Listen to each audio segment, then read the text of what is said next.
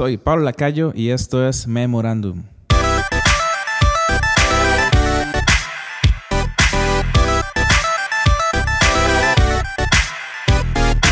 Hola, este es el episodio número 5 de Memorandum y hoy tengo un invitado súper especial. Hoy tenemos a Ale Fernández. gracias por estar acá. Hola, hola a todos. increíble, gracias por invitarme. Aquí estamos desde la ciudad. Hoy estamos igual desde una cafetería, así que van a escuchar todo el entorno de la ciudad. Estamos aquí en la sabana, aquí en Costa Rica. Y bueno, Ale, contame un poquito. Eh, ¿Quién es Ale Fernández? Bueno, eh, Creo que, creo que em, primeramente nuestra identidad está obviamente en, ser hijos de Dios. Eh, nuestra identidad está en Cristo, Jesús. Y em, eso es, lo que, eso es lo que nos define, pero como te contaba ahora, y parte importante de, mi vida es la música. Em, siempre me ha encantado y utilizar los dones que Dios nos dio para, para glorificarlo a Él y para cantar de Él y, para, para que otras personas se puedan acercar a Él por medio de, canciones es increíble, es un privilegio. Y, y, bueno, antes tal vez usaba esos dones que, que, Dios me dio para hacer canciones como románticas o, de amor o desamor, lo que fuera.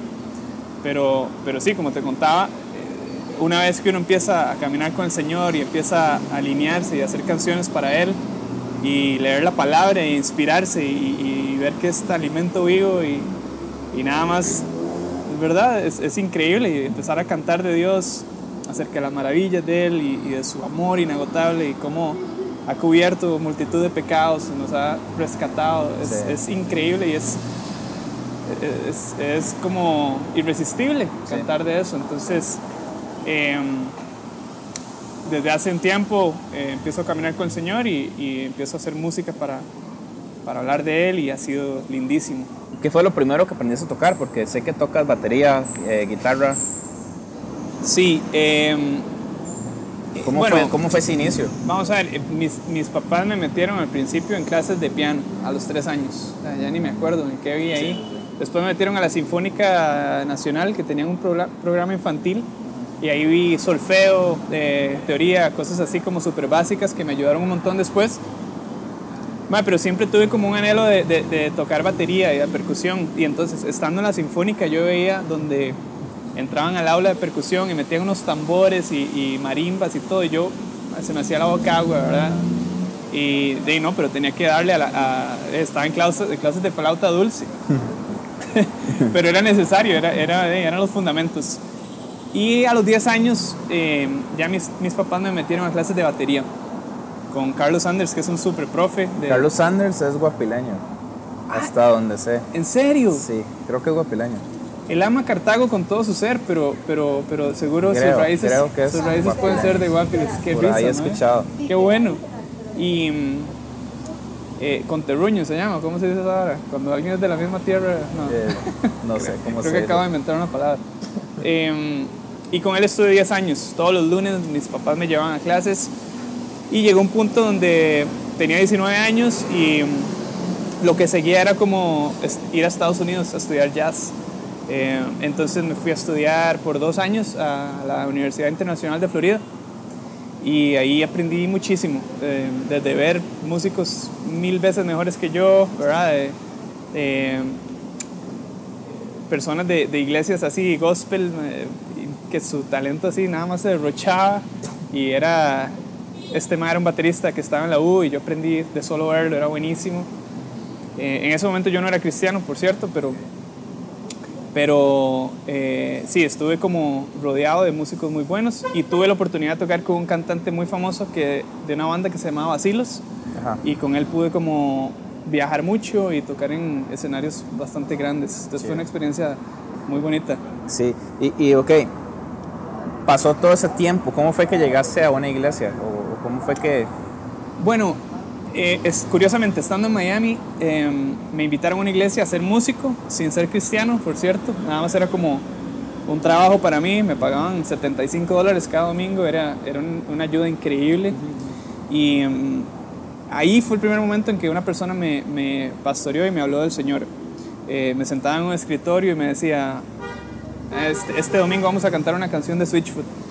Eh, se llama Dare You to Move. Eh, ¿Sabe lo que significa? ¿Sabe de lo que está hablando? Y, y yo obviamente viendo Claro. para el ciprés, ¿verdad? O sea, no, Claro. no, no sabía y esa persona me explicaba de qué hablaba la canción y mm, fue esa persona como la, la primera que sembró semillas en mí. Tiempo después vengo a Costa Rica y mm, estoy grabando mi segundo disco solista y Alberto Ortiz estaba mezclándolo y, y- y produciéndolo en gran parte. Y él me invita a la Viña Escazú y me dice, "Ey, ¿qué tienes que hacer este domingo? No sé qué. Y yo obviamente, "Ey, no, nada, almorzar con mis tatas y nada. Y me dijo, "Ey, jale. Y me mandé. me acuerdo que nos montamos en ese camión, ese pickupcillo. Y ahí, este, crucé por las puertas de la viña y nada más eh, escuché la prédica y eh, al final oraron por mí y yo sentí una voz que me decía, esta es, esta es su casa, quiero que se quede aquí, como usted va a crecer aquí. Y sentí como, como calidez en mi corazón, como, como si hubiera llegado a un refugio. Y me quedé como por 6, 7 años en, esa, en ese hogar, aprendí un montón y fue ahí donde desarrollé mis habilidades para ser como un líder de oración, ¿verdad? Fue la primera vez en que lideré una, una, una congregación, una iglesia. eh, eh, ahí fue como que di mis primeros pasos. ¿Qué, qué fue lo que encontró? Porque bueno, venías de estar tocando en giras, de venir a estudiar en una universidad súper prestigiosa. ¿Qué fue lo que viste cuando entraste al equipo de adoración, a los- al equipo de música? ¿Qué Bueno. fue lo que encontró? Yo, digamos, eso, esa pregunta te la puedo responder, digamos, en la iglesia en Miami Ajá. fue donde vi el contraste, porque venía, venía de un contexto súper virtuoso todo mundo, ¿verdad? Todo mundo buenísimo y un montón de notas y, y acordes. Y, y llego a esta iglesia y el bajista nada más toca una nota y después la inversión de un sol, o sea, en vez del sol toca un sí. Sí. Y yo decía, ¿qué es esto? Amo esto, ¿qué es esta delicia? Y, y empecé a, a descubrir un- una pasión mía por, por la simpleza en la música, ¿verdad? Eh, a mí me encanta el pop y el rock y mm, ahí tuve que hacer, tuve que hacer un, un- un alto y, y hablar con mi profesor de Miami, hablar con mis papás y, y tuve que ser honesto y les dije, bueno, no, no sé si sea un jazzista, yo no sé si sea un músico de jazz. Y ahí fue cuando me devolví a Costa Rica, pero ese, ese fue donde vi, ahí fue donde vi un contraste muy grande musicalmente. Eh, en la viña lo que, lo que pude ver lo puedo contrastar con mi, con mi banda, Ali La Suite Stereo. En esa banda como que yo tenía una idea súper clara y le decía como a todos más o menos qué hacer. Todos eran súper buenos, pero, pero yo tenía como ya muy mapeado lo que, lo que quería. Entonces al baterista le decía, hace esto, este break, hazlo aquí.